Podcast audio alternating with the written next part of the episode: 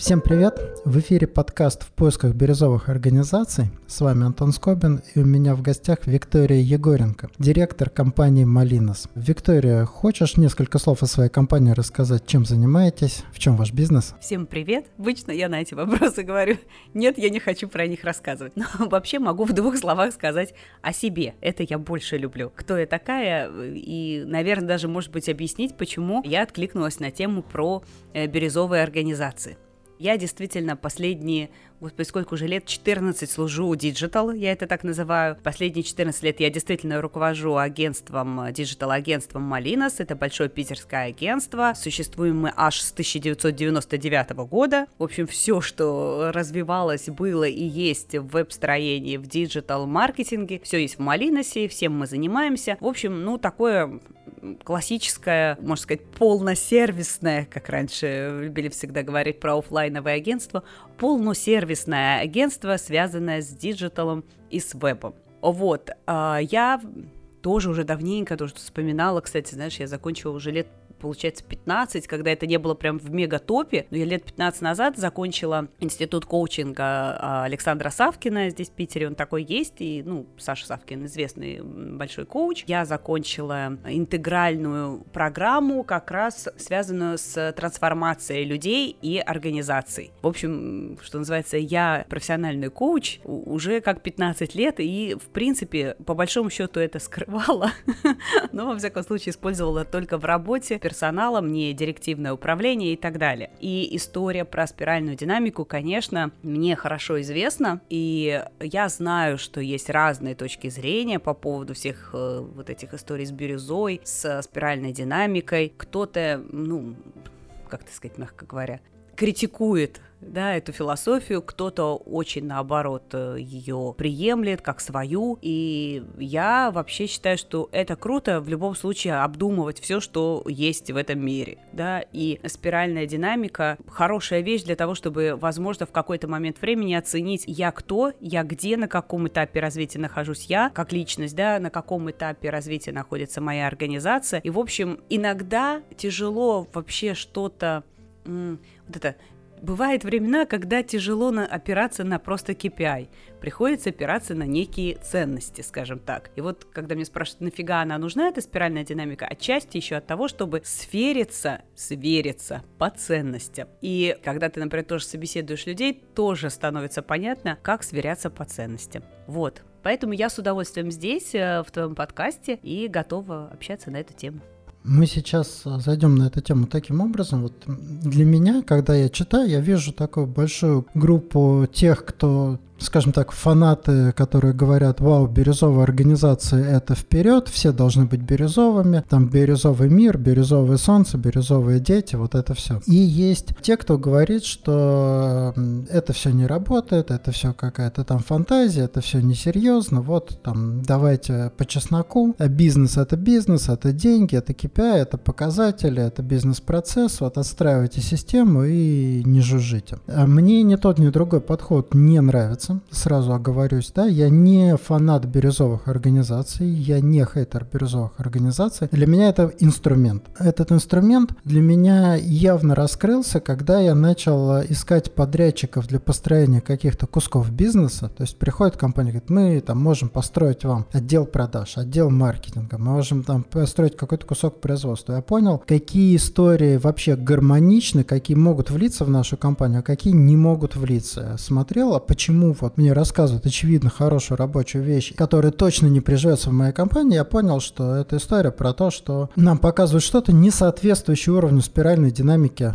нашей компании. Мы уже переросли или не доросли, мы это не можем использовать. Поэтому для меня это стало в первую очередь инструмент. Вот да, синка с людьми, синка с подрядчиками, синка с заказчиками иногда. То есть если я понимаю, что мы находимся на каких-то принципиально разных уровнях, мы не сможем договориться. Или нам нужна какая-то явная рабочая прокладка, которая будет переводить условно там с красного на зеленый назад. Волшебный какой-нибудь там проект менеджер. Наша компания по моей оценке, находятся на уверенном зеленом уровне. Мы не про бирюзу, мы не вот про совсем верхние уровни там бытия, но мы крепкая самоорганизованная компания. Поэтому то, о чем я сегодня буду говорить, возможно, мы не доросли до каких-то моментов, где то, что для меня кажется проблемой, перестало работать на, наоборот, начало работать в другой компании. О чем я хотел бы сегодня поговорить? Я хотел бы поговорить о проблемах или недостатках, или давай лучше так сформулируем, ограничениях бирюзовых организаций. Их достоинство очевидно, если открыть любой текст про бирюзовую организацию, там самоорганизация, ценности, люди вовлечены, люди сами хотят работать, там люди лучше нас знают, как э, создать что-то интересное. Это давай считать очевидно для любого, кто открыл хотя бы одну статью про бирюзу. А вот про недостатки, про ограничения практически никто не говорит. А я знаю, что они есть. Я вижу, что мы упираемся в какие-то моменты, где я не знаю, как двигаться дальше, не придумал или что-то не работает. Давай начнем вот с чего. Есть ли у тебя какие-то представления об ограничениях бирюзовых организаций. Есть ли у тебя какая-то тема, которая животрепещет, что прям это болезненное место бирюзы? Начну сразу с огня. Ты знаешь, я стала последней, наверное, ну, с 20 года, с 20 когда я в один месяц, как я сказала, говорила, я все, чему училась ненасильственному общению, я все просрала за месяц, потому что я выбивала долги. И это были разговоры в стиле «я вас поставлю на счетчик, если вы мне не переведете в субботу, как пообещали, и ждите моего звоночка». Вот, вот, ну, вот эти разговорчики, которые я не вела уже, ну, не знаю, лет 10 к тому моменту, мне кажется, вот это. И оно мне пришлось. Я помню, каждый раз я, когда вешала трубку, думаю, я материлась, не знаю, как это в вашем подкасте можно и нет, я матерюсь, в принципе, периодически. Давай материться, я с этим спокойно. Считаю признаком это интеллектуальных людей виртуозное использование ненормативной лексики. Вот. Я как же раз вешала трубку после очередного разговора, думаю, блядь, вот оно ненасильственное общение. Все мои мастер-классы, блядь, по ненасильственному общению. И поэтому, ты знаешь, у меня есть история про то, что я не... Вот это... Как бы это ни звучало сейчас, я не верю в бирюзовые организации. Но я думаю, что особенно в нашей стране, ну не знаю, в ближайшее будущее точно, мы туда никто не дойдет. В лучшем случае, я согласна с тобой, зеленые, вот зеленые, они больше смотрятся привлекательно, и в них я больше верю. Например, для целых отраслей. Ну, например, вот образовательная отрасль, она реально может быть зеленой, и есть примеры вот зеленых, назовем тогда, проектов. Она, правда, по своей сути, по своему смыслу, содержанию, она зеленая. Дальше это уже вопрос, как люди выстраивают взаимоотношения внутри своей компании. Но там реально.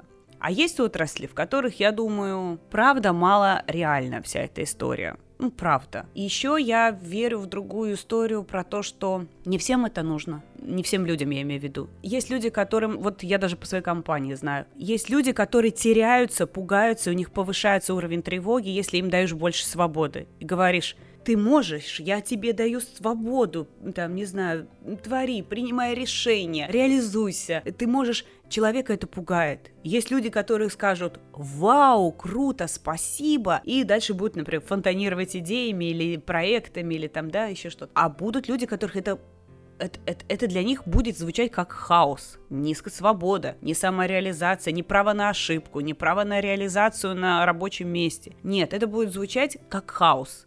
И как в хаосе существовать, человек не умеет, не знает, не хочет. Он хочет структурированную историю, понятно, дайте мне регламент, дайте мне процесс, дайте мне четко, вот это я это я сделал, мне дали столько денег. Дайте мне все четко. Мне не надо вот этих историй. Я склонна, например, вольно давать ТЗ на какую-то да, задачу, ну, я имею в виду про свои какие-то задачи, да, не клиентские, чтобы человек мог раскрыться. Слушай, ну вот, вот так, ну ты можешь там добавить, вот это вот так. Человек говорит, не надо мне это, дайте четкое ТЗ, Виктория история, что сделать, куда сходить, когда... Не надо мне этого. И, ну, поскольку мне свойственно другое, то я как бы первое время терялась, думаю, ну как же так? Ну, ну все же хотят свободы, все же хотят реализовываться, ну как же так-то? Значит, я что-то не так делаю. А потом поняла, что нет, Нет, есть люди, правда, которым это не нужно. И есть целые отделы даже в компаниях, ну, давай скажем, не знаю, как у тебя, вот, может быть, ты мне скажешь, что нет, это не так. Но мне кажется, что даже в самой зеленой компании будет очень синяя, например, бухгалтерия, потому что их бизнес-процессы, да, назовем так, да, их производственные, вернее, процессы, они очень связаны с э, дисциплиной, с границами, с правилами, с регламентами. И вот э, там устраивать какую-то хаотичную историю, все, там все погибнет. Давай чуть-чуть перехвачу. Я услышал несколько прям интересных вещей, хочу их структурировать. Первое – это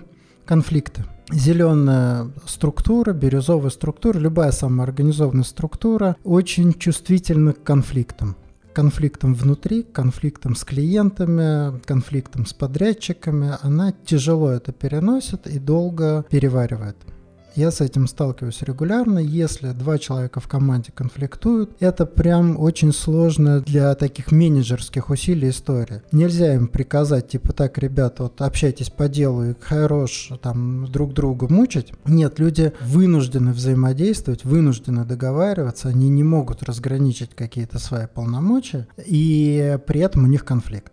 А конфликт с клиентом отдельная, конечно, очень больная история, когда вот э, в наше такое там внутреннее благополучие врывается какая-то там жесткая претензия, да, и надо на это как-то отвечать. И, конечно, инстинктивно хочется там найти виноватого, там э, треснуть кулаком по столу, немедленно сделайте хорошо, а приходится разруливать. То есть конфликты требуют гораздо большего количества времени и усилий от лидера, от менеджера, чем в синей или красной организации. Я с, тобой совершенно соглашусь, и вот то, что ты говорил про клиентов, я вот э, помню, что всегда студия говорила, вот, вот э, мы не сможем до конца дойти, потому что вы на одних стоите ценностях, прям видно это, на одних ценностях, а люди на других, им тоже не понять. Они не потому, что они плохие, там, да, или наоборот, мы плохие, ленивые условно, да. Нет, у нас все заточено под разные истории, под разные ценности. У них там совет, там, не знаю, директоров какой-нибудь, лекционеры, ну, привыкли по-другому вообще работать. И они не поймут, если вы им начнете объяснять, что ваши правки не внесены уже две недели, потому что вы не вовремя их сдаете, а у нас спринт, а у нас вот так построено, а у нас agile, а у нас они такие, скажут, чего? Мы же деньги ж платим?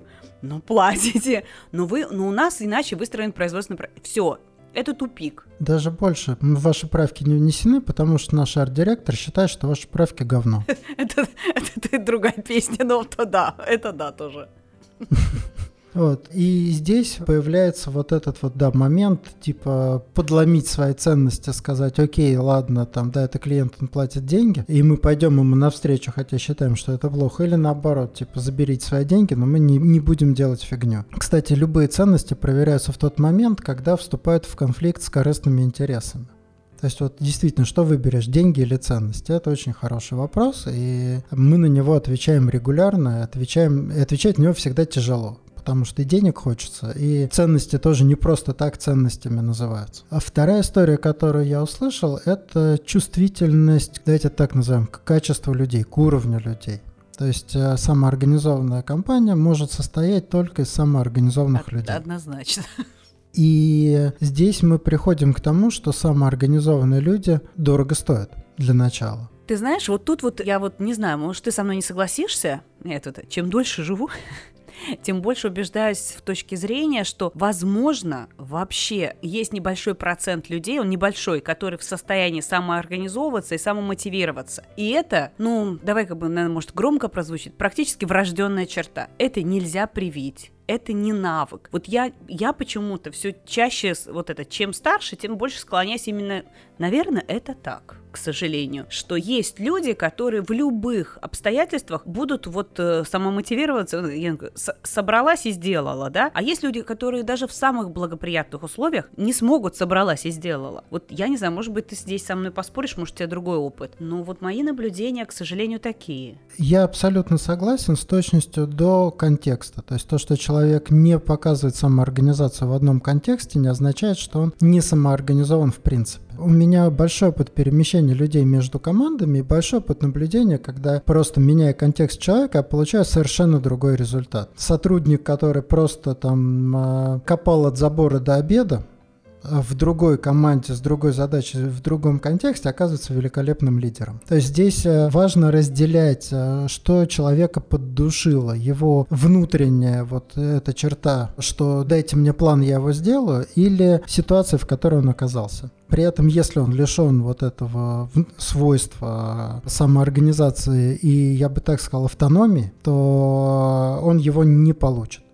Вот у меня весь путь – это поиск людей, которые вообще в принципе автономны, но по какой-то причине еще не раскрылись, и э, помещение их в такую среду, в такую ситуацию, где они раскроются. Но в целом, да, это громадный вопрос, это громадная такая сложность, э, поиск э, людей – далеко не каждый человек, подавляющее меньшинство людей способны работать в самоорганизованной компании. И здесь очень легко обмануться, потому что мы, например, получаем плохие отзывы как работодатель именно от людей, которые вот, у них там много встреч, у них там нет планов, у них там э, никто не знает, что делать, постоянно там э, все меняется, вот типа в понедельник придумали одно, в пятницу решили делать другое, типа работать невозможно. То есть то, что мне казалось наше главное главное там э, достоинство как работодателя для кого-то является прям фатальным недостатком. Это все абсолютно так. Поэтому второе ограничение, с которым предстоит столкнуться любой компании, которая хочет перейти от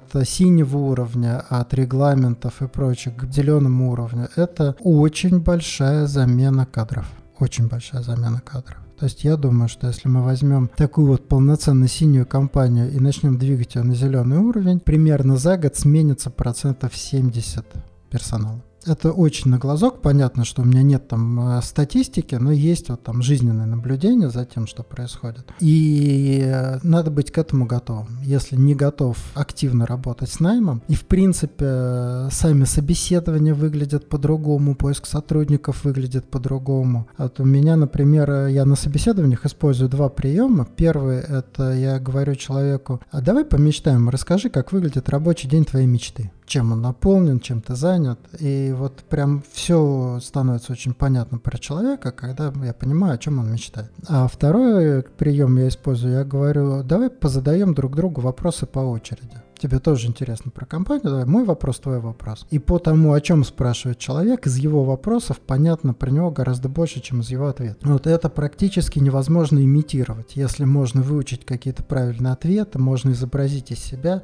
то придумать э, и задать э, вот вопрос ценностный невозможно, если у тебя нет этой ценности. Это я согласна с тобой, да. Я тоже люблю, когда меня спрашивают на собеседованиях.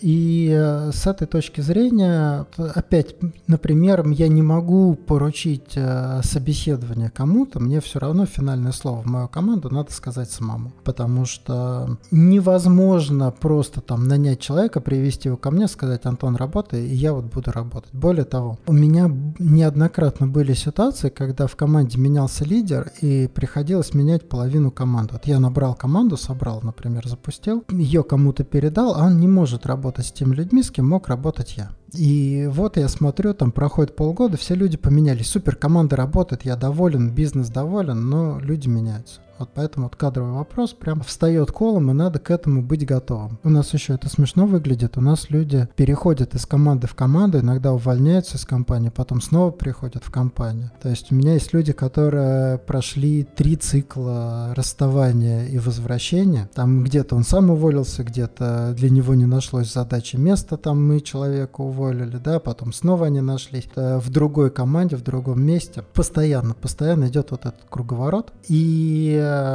надо быть готовым к тому, что с кадровыми вопросами будут все время приходить. Если там лидер не хочет заниматься кадрами, то он не может строить самоорганизованную Да, компанию. это я с тобой согласна абсолютно. У нас тоже есть, они иногда шутят, называют это возвращенцы. Это бывшие Виктории. К нам вернулся бывший Виктории, господи, бывший Виктории, вот, поэтому, да, это есть такая, и я тоже с тобой абсолютно согласна, что у меня тоже бывают периоды, прям, когда я, я, я говорю тут, ну, не знаю, я сейчас пиар-директор больше, не знаю, ну, работаю пиаром, да, больше, или там, я сейчас директор по продажам, я там хожу, продаю, там, не знаю, там, или вот сейчас я, да, HR-менеджер, я, я хожу и вот собеседую, собеседую, я иногда, у меня есть собеседование, но если мы все-таки говорим про руководителей каких-то подразделений, все с годами все тяжелее и тяжелее, особенно вот этого зверя поймать, сеньора, руководителя, руководителя. Я сама хожу там в рестораны, в кафе, с ним там где-то держу за руку, говорю, пойдем со мной, пойдем со мной.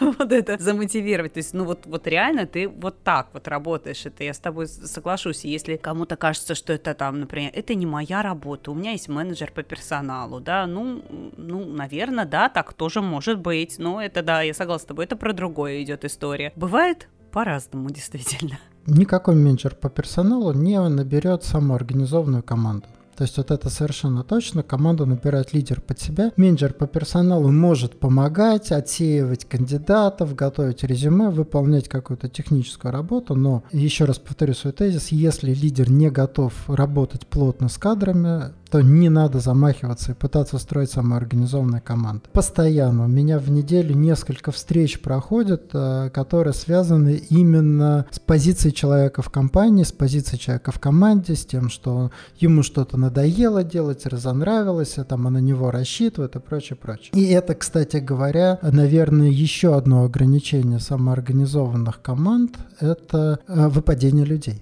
Ну, то есть человек чем-то занимался, и вот в какой-то момент он перехотел он перегорел, ему перестало это нравиться. он, как самоорганизованный человек, приходит и говорит, слушайте, я больше не хочу вот это тащить в команде. Это отлично, что он сам об этом сказал, он не выгорел, не уволился и не подвел нас в острый момент. Он говорит, слушай, давайте как-то плавно, да. Но тем не менее, постоянно приходится, мне лично приходится жонглировать задачами. Кто это сделает? Вот мы с тобой подошли к очень, может быть, эм, такому самому сильному ограничению. Это личность руководителя на что он готов, на что он не готов, он сам-то на каком уровне развития находится, личностный, да, какой у него ценностный ряд. Потому что можно сто раз говорить про то, что люди это главное, общайтесь с людьми. Вот то, что ты говоришь, это, э, это про отношения. Но если у тебя у самого да, какой-то затык, назовем это так, с отношениями, неважно с какими, да, сейчас, ну, не бывает так, что у меня здесь mm-hmm. хорошо с отношениями, а что-то на работе все какие-то козлы, да, или наоборот. На работе я прям зайка-пупсик, а в личной жизни у меня ничего не получается. У тебя где-то есть общий, как я называю, общий баг,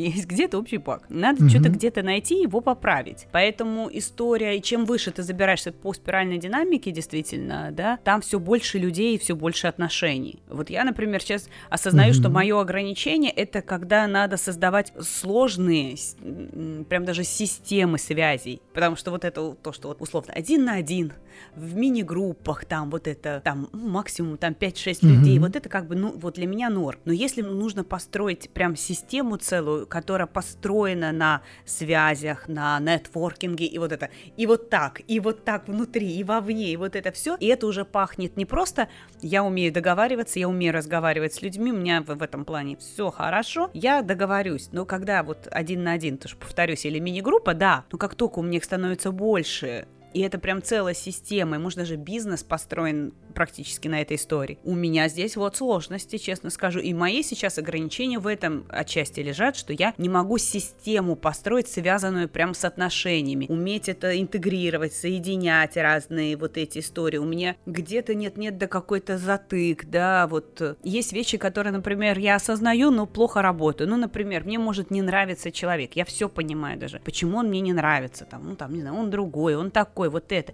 Он неплохой, он мне не нравится, потому что он прям совсем другой. Ну, условно, я хаотично, креативно, эмоционально, а он сдержан, рационален и очень как раз процессуален и системе. И мне он кажется, я не знаю, там, скучным, занудным, э, глупым, каким угодно я могу его на нарисовать, да? Но я осознаю, что это мое ограничение себе говорю. Это тебе к терапевту, Вика, это не с ним проблема, это с тобой, да? Но все равно это отражается на работе. Я понимаю, что нет-нет, да условно люди видят, наверное, на моем лице, что ну что-то мне не очень, да, человечек не очень нравится, или что-то мне не нравится, может, что он сказал. Дальше люди фантазируют, да, могут дофантазировать. Не нравится конкретно человечек, не нравится то, что он делает, не нравится, что говорит, она его завтра уволит. Это не факт, да? И, но я это осознаю, что это мое ограничение. И, например, я очень, я вот прям, знаешь, сейчас тоже чувствую, что у меня есть тяга, созда... у меня есть тяга создать зеленую компанию. И я вижу, в чем мои ограничения. Они как раз чаще вот э, лежат в истории. Мне проще сказать, как сделать. Это будет быстрее, понятней, чем выстраивать отношения с разными людьми. Может быть, дольше объяснять. Может быть, надо поменять будет в какой-то момент человечка, да, вот это. Потому что, ну,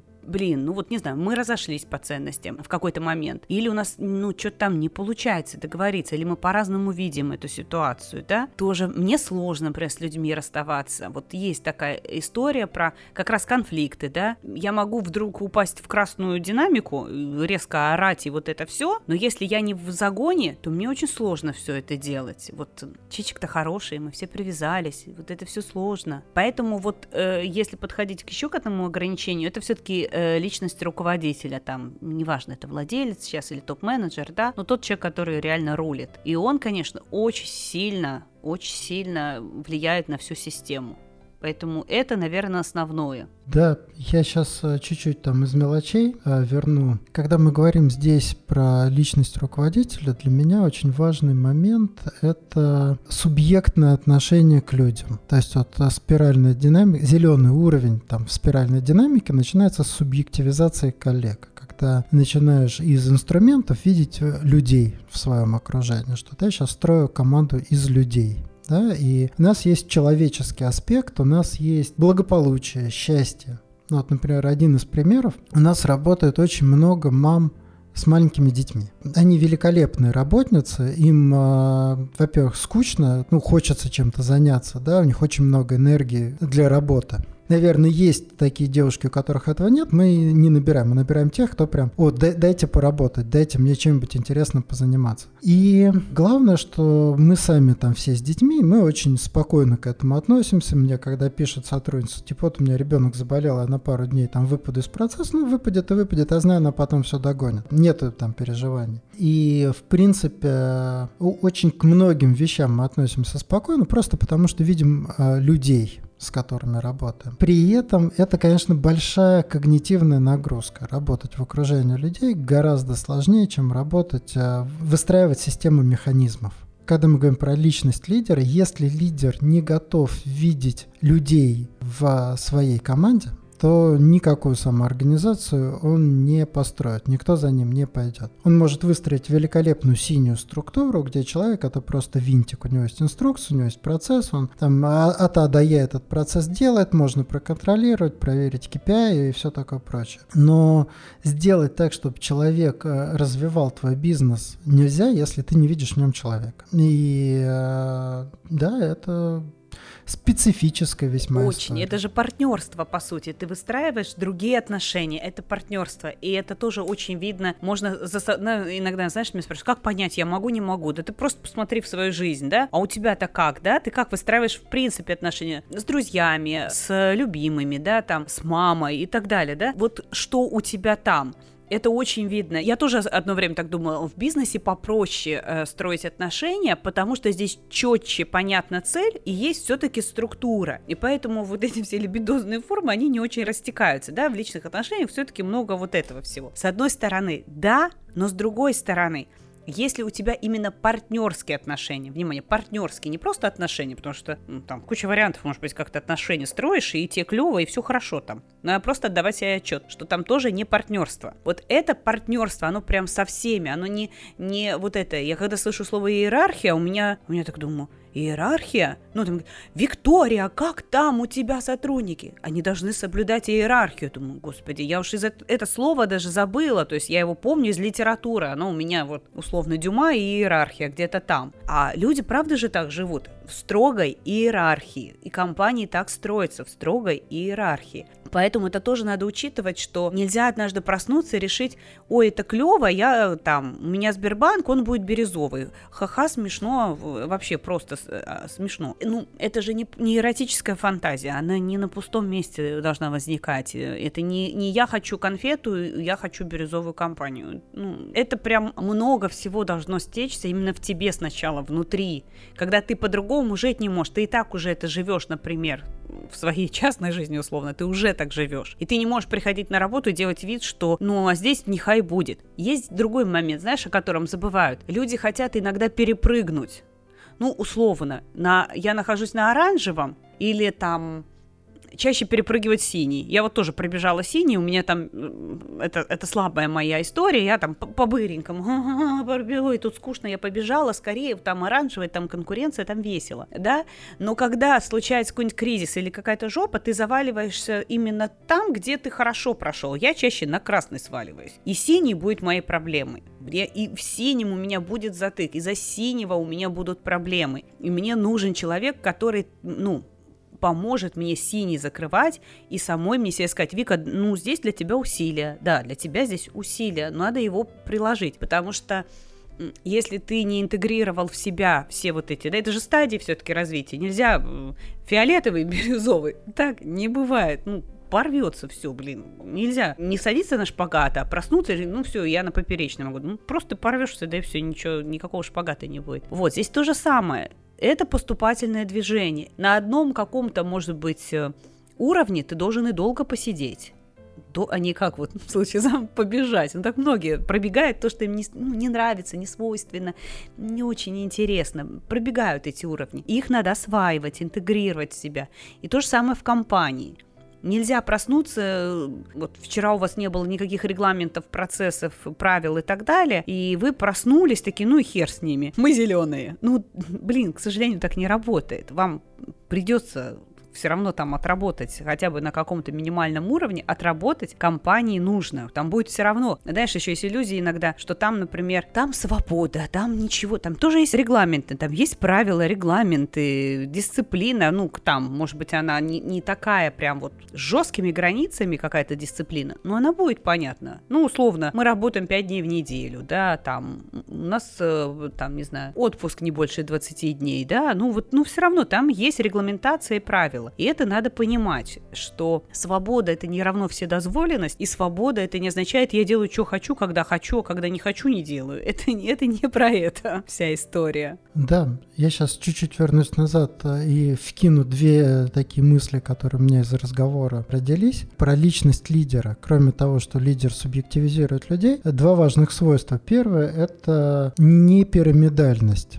не иерархичность в здоровой форме. То есть если иерархия может локально выстроиться. То есть, если я эксперт в каком-то деле, я лидер, я говорю, как делать. Если мой сотрудник эксперт, он лидер, и я ему подчиняюсь в том, в чем он эксперт, я его для этого нанял, чтобы его слушать в конце концов. И если человеку очень важно именно сохранение статуса, что все должны кланяться и делать два раза ку, то ну, самоорганизация не получится. И вторая вещь – это любовь к инаковости. То есть э, нельзя сделать самоорганизованную команду из одинаковых людей. Поэтому мы начинаем с того, что в себе культивируем любовь к тем, кто от нас отличается и во многом противоположен. Вот, да, как у тебя в примере, что если я такой вот весь хаотичный и вольный, мне нужен человек структурный, системный. Я приучал себя такие вещи любить. И это дало мне очень много. Но это вот прям буквально требует работы да. над собой. И подкину туда же то, что ты говоришь. Об этом все время со мной разговаривает.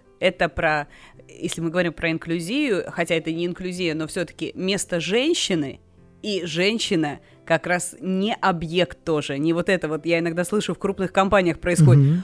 Ты что, еще полезная, а не просто красивая? Ну, вообще огонь. Я такая думаю, ни хрена себе, как бедные женщины в этих Газпромах живут. Вот. Ну, вот, вот, вот здесь не может быть вот этой истории. Поэтому, если у вас ну, условно, да, проблемы с э, местом женщины, да, в компании, в обществе, в принципе, да, если у вас проблемы с э, людьми другой сексуальной ориентации, если у вас проблемы с людьми э, каких-то там других религиозных взглядов и так далее, то, что ты говоришь, если вы не можете взять на работу программиста 60 лет, у вас к себе должны быть вопросы, да, не потому что он там какой-то, да, а потому что ему 60 лет, или там вы не можете взять человека с ограниченными какими-то возможностями, сейчас сейчас не будем обсуждать, какими, да, у человека просто там, не знаю, инвалидность, связанная с, э, там, да, с физическими недостатками, еще что-то, да, если вы не можете взять, вам кажется, боже, у меня красивый молодой офис, а тут вот будет, и дальше подставьте все, что угодно, да, или у меня отдел продаж не выносит э, людей другой сексуальной ориентации, да, ну, про какую зеленую мы говорим тогда, если у вас кто-то в компании не выносит не конкретно, а просто, что у человека, ну, как, какая-то, да, другая точка зрения. У меня реально было, я сейчас уж не буду говорить про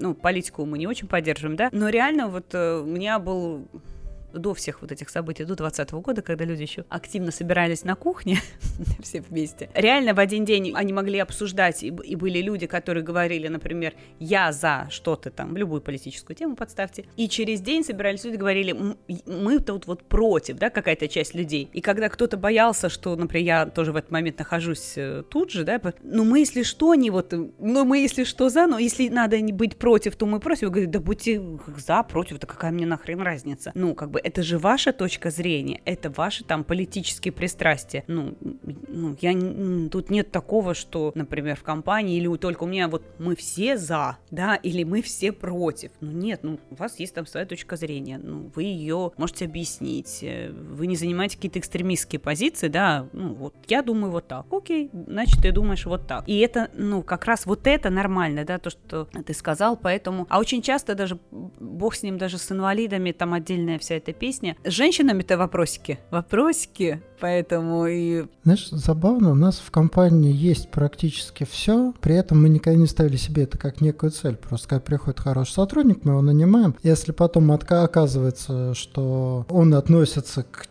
там, да, к чему-то э, другому, да, к чему-то другому. что внезапно оказалось, что он женщина, да, там, да, если у него другие там сексуальные, религиозные, прочие там убеждения, там, да, и прочее, мне все равно. Если он хорошо работает, это отлично. Если он плохо работает, с ним надо расстаться, потому что он плохо работает. И, знаешь, э, я хочу сейчас последний момент э, еще вбросить, и это тоже от тебя прозвучало, мне очень называется свобода. Вот когда люди говорят про свободу, я говорю, здорово, свобода, свобода, но в конце месяца вы придете за зарплатой.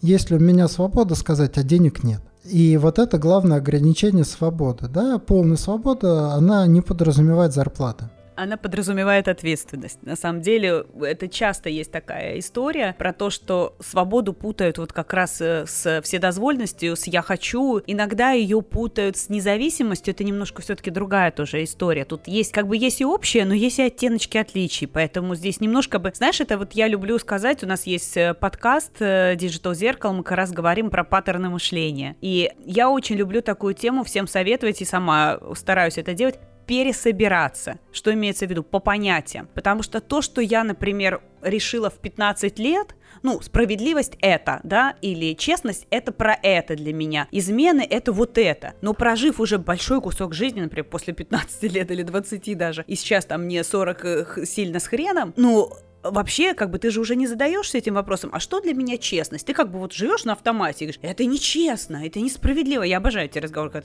это же несправедливо, Виктория. Ну, ну все, сейчас меня порвет. Пересобрать внутри себя даже понятие. А что для меня сейчас, вот, например, там в 40 лет э, справедливость? Я про что это говорю, да? Или я вот понимаю, что мне, например, важна там истина, красота, доброта. А чего это вдруг? А что я в это вкладываю, да, в эти понятия? Для себя пересобрать. Не то, что даже рассказать кому-то, да, даже из близких ты знаешь, для меня доброта. Это тоже хорошо, можно об этом поговорить. Но для себя понять. А вот сейчас для меня что такое измена? Или а, а про что я брежу, когда говорю про верность, например, да? И вот эта история, она очень хороша. Пересобери себя пересобрать по понятиям. И точно помнить, у меня было показательное собрание с там сколько-то руководителей было подразделений, ну, предположим, 4. И мы разбирали конкретную там проект или задача была, она, она как бы профачена, и когда спрашиваешь, в чем проблема-то, она внутренне была. И все что-то рассказывают свое, и вроде как бы думаешь, ну, вроде, да, я говорю, а потом по по получается, что никто не берет ответственность. А, а почему не возьмете ответственность-то? И ты знаешь, самое интересное, я решил вдруг спросить, а что такое ответственность? Четыре вспомнила, четыре было человека. Все четыре сказали очень разные вещи. Для меня один реально сказал, это наказание. Понимаешь, наказание. Там кто-то, это вот это, это вот это. Один только человек был, ну, условно, скажем так, ну, хоть с каким-то более-менее зрелым, зрелым, именно взрослым, зрелым отношением, что это такое. И когда вдруг это вынеслось на поверхность, что такое ответственность, что каждый понимает, становится, и мне стало понятно, почему они не берут. Ну, конечно, человек не возьмет ответственность, если он считает, что это наказание. И от этого надо, конечно, вот так вот. Поэтому ничего удивительного. И они, когда это видят, э, блин, Фига себе, я что, оказывается, думаю-то? То есть это же управляет человеком бессознательно, получается, да? Вот он живет на этом автомате и сам не очень понимает. Хрен знает, знаешь, вот мне всегда нравится. Хрен знает, Виктория, почему так получилось? Получилось, правда, говно какое-то. Что-то, а что я даже сейчас не могу понять? А что я, правда, не сделал? Непонятно. Это потому, что мы не пересобираемся. Мы вот какие многие вещи делаем уже на автомате. Поэтому вот пересобраться это очень хорошо. И вот свобода это туда же история. Пересобери себя. Потому что свобода в подростковом возрасте, ну вообще, блин, не равно свобода ни в 30 даже лет, не то что уж в 40, да. Оттуда вот это. Свобода всегда влечет ответственность. Всегда. Там много чего всплывает, если мы про реальную свободу говорим про реальную, не про инфантилизм, не нарциссизм, не, не детские заходы, реально. И ты можешь даже отказаться и сказать, да нахрен мне эта свобода, ребята, не надо вообще, нахер, нахер, нахер, на ручки, на ручки, на ручки. Вот, поэтому надо пересобраться. Но есть люди, ты прав, вот мне действительно важна свобода. Я вот ограничения чувствую кожей. Просто.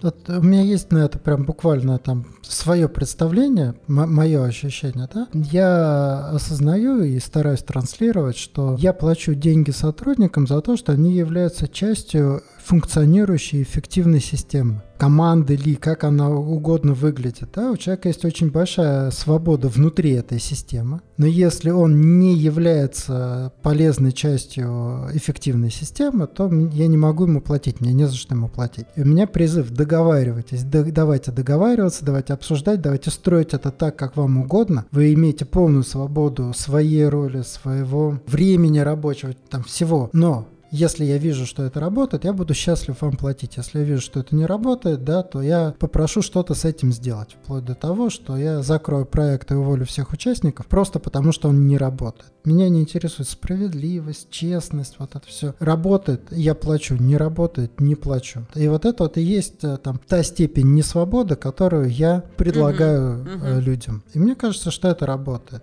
Да, но ты как раз говоришь, что да, как бы вот, ребят, надо ответственность. Ты как раз говоришь про ответственность, что свобода да легко. Вот вот действительно, вот мы здесь, вот у нас там, не знаю, в рамках проекта, в рамках компании, легко. Да, я с тобой вот тут абсолютно согласна, но это бывает, правда, тяжело, ну, людям осознать. И поэтому я говорю, что неплохо самим бы с собой разобраться, да, прежде чем ты приходишь кому-то и говоришь, угу.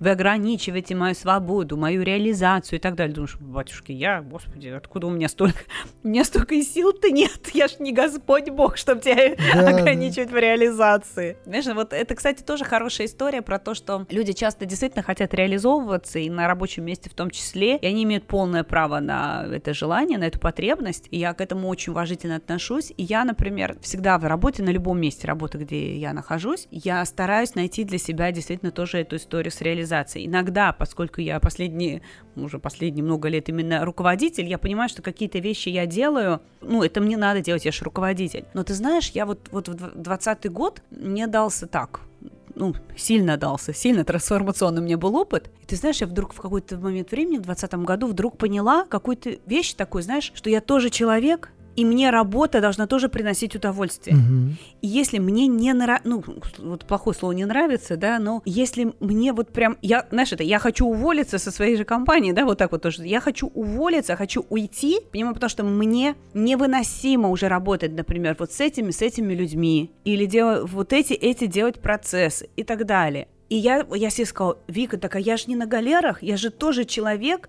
который тоже хочет получать удовольствие от работы, который каждый день делает, получать удовольствие и э, там результаты от взаимодействия с э, людьми, которые работают. Это не моя семья, это не, не, не родственники, да, которых, ну, блин, ну вот такая у меня семья, такие родственники, не что ж их теперь выкинуть за борт, что ли, да? Нет, это работники. И ты знаешь, когда я вдруг осознала, что я тоже человек и имею право на то, чтобы получать удовольствие удовольствие от работы. Я часть людей, честно скажу, уволила, с частью поговорила и сказала, ты знаешь, вот так, так и так. Кто-то перестроился, сказал, понял, давай я вот это, давай вот так, и, ну, как бы, и наладилось, да, и какая-то часть вот ответственности была поделена, и я стала получать удовольствие, потому что какие-то вещи, которые меня просто уже разрушали, фактически разрушили, они ушли из моей жизни. И я вдруг поняла, что, ну, я что же не это здесь, ну, не галеры, я не мученик, mm-hmm. я не раб, я, ну, вот, это, знаешь, я раб лампы, я исполняю их, значит, реализую их потребности, да, вот для, для типа, люди там, вот в какой-то момент тоже может вот это перещелкнуть. У меня в какой-то момент перещелкнул думала, что вот люди, люди, люди, люди, и я отчасти потеряла свое, вот это хочу и так далее. И это тоже хочу сказать, что это тоже очень важно, чтобы руководителю, там, не знаю, владельцу компании нравилось этот бизнес, компания его и так далее, потому что бывает, что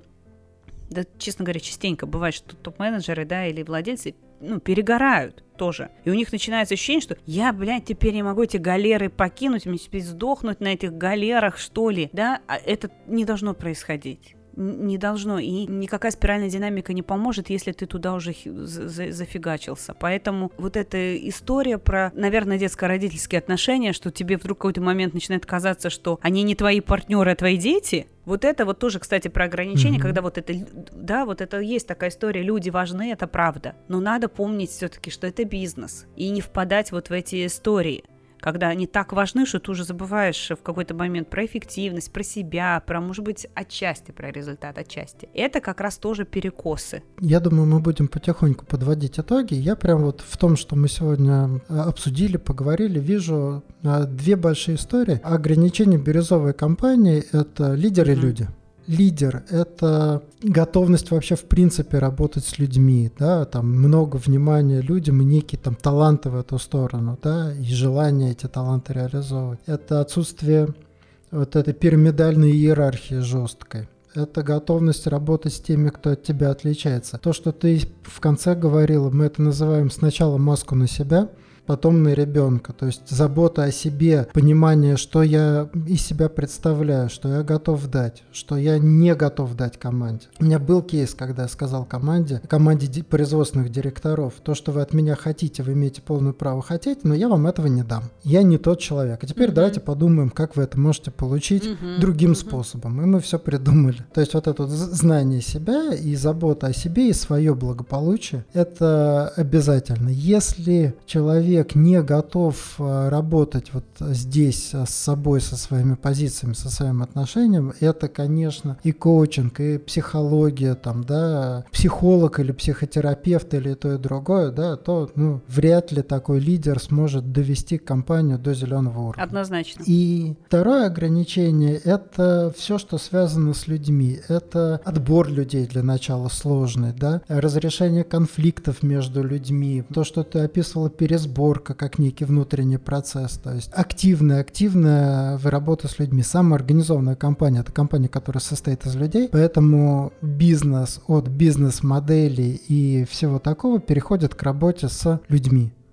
Буквально это и есть главное ограничение. Вы больше не будете работать с процессами, вы будете работать с людьми, исполняющими эти процессы. Если вам это по кайфу, великолепно стройте э, зеленые, там, бирюзовые, любые там самоорганизованные компании. Если вам это не по кайфу, не надо мучиться, не надо себя обманывать и не надо тратить на это деньги и время. Синие компании весьма эффективны, востребованы в этом мире. Множество людей – которые хотят работать в синих а компаниях. оранжевые какие прекрасные. Предприниматели, конкуренция, номер один, да. амбиции. Ну, прекрасные оранжевые компании.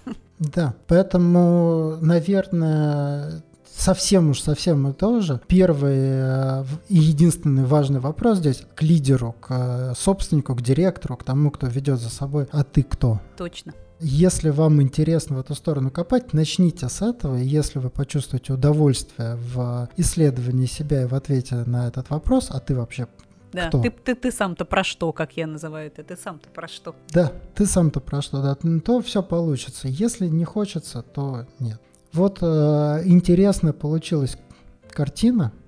Я сейчас задам вопрос, который люблю задавать в конце встреч. Угу. Мы сейчас подвели итоги. Что ты унесешь с этой встречи, из этого разговора? Что тебе было интересно? Знаешь, это как это блин, оно все-таки, оно все-таки у кого-то случается. То, что ты сказал, вот э, зеленый, то, что ты говоришь, я абсолютно верю, что вы зеленый. Мне очень близка эта сейчас история про зеленую компанию. Я очень хочу быть частью зеленой компании, зеленого проекта даже. Я вот поняла, что я вот прям внутренне созрела для этого. Хотя я осознаю свои ограничения в этом плане. Вот это тоже, знаешь, я осознаю их, я их вижу, но я прям чувствую, что я дозрела. У меня есть такой проект, который я именно стараюсь развивать и двигаюсь в сторону зеленых. Поэтому то, что даже, условно, ты появился в моей жизни со, со словами, вот есть такой подкаст, давайте запишем, и когда мы стали, да, познакомиться, у нас зеленая, я думаю, они существуют. Не только школа креативного вот эта икра, там они явно, ребята, зеленые, и я ими очень восхищаюсь, и с Василием общалась, он мне там показывал, у него их целые 50 правил партнерства, я такая, господи,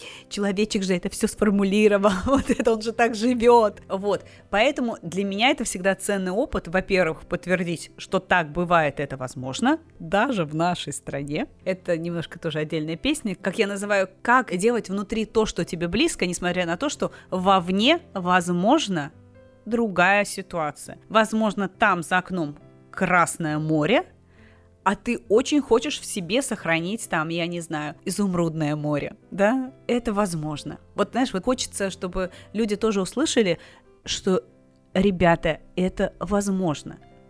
Это возможно. Сохранить себя, свой внутренний мир, несмотря, возможно, на то, что происходит во внешнем мире. И сейчас такой внешний мир, да, что ты не можешь от него убежать. Он, вот он такой, да, вот он меняется, он страшный иногда, он, мягко говоря, не то что неприятный, он болезненный, он сильно красный, да, сейчас, не только в нашей стране, к сожалению. Надо это видеть, осознавать, но и видеть вот такие примеры, как у тебя, и иметь возможность пообщаться с людьми, которые находятся на другом ценностном уровне, и они сохраняют свой ценностный уровень, они живут в нем. Поэтому спасибо тебе за это, для меня это вот опыт, знаешь, отчасти про единомышленников или про людей, которые уже там, куда я хочу очень попасть. И прям верю, что попаду, когда общаюсь с такими людьми. Спасибо. Я даже абсолютно уверен, что если ты еще не совсем там, то точно одной ногой уже там по сегодняшнему разговору, потому что я слышал. И я как раз тоже почувствовал очень такой единомышленника. И мне сегодня, знаешь, что самому очень понравилось? Мы поговорили про ограничения, и мне стало проще. То есть у меня были какие-то переживания, что где-то я что-то не очень вижу, не очень понимаю. Сегодня я понял, что я готов работать спокойно с теми ограничениями, которые мы здесь нащупали. Они для меня, в общем, комфортны и понятны. И это большой подарок. У меня стало чуть-чуть меньше страхов, потому что я тоже двигаюсь на ощупь mm-hmm. местами. Мне интересно, вдруг я что-то такого большого не вижу, когда капитан Титаника не видел айсберг, да? А вроде нет, все айсберги сейчас на локаторе, mm-hmm. можно спокойно плыть дальше. Yeah. С нами была Виктория Егоренко, директор Малинос, и Антон Скобин. Если вам понравилось, лайкайте, подписывайтесь. Если не понравилось, не лайкайте, не подписывайтесь. Выбирайте, что вам делать самостоятельно. Спасибо всем, кто слушал нас сегодня. До новых встреч.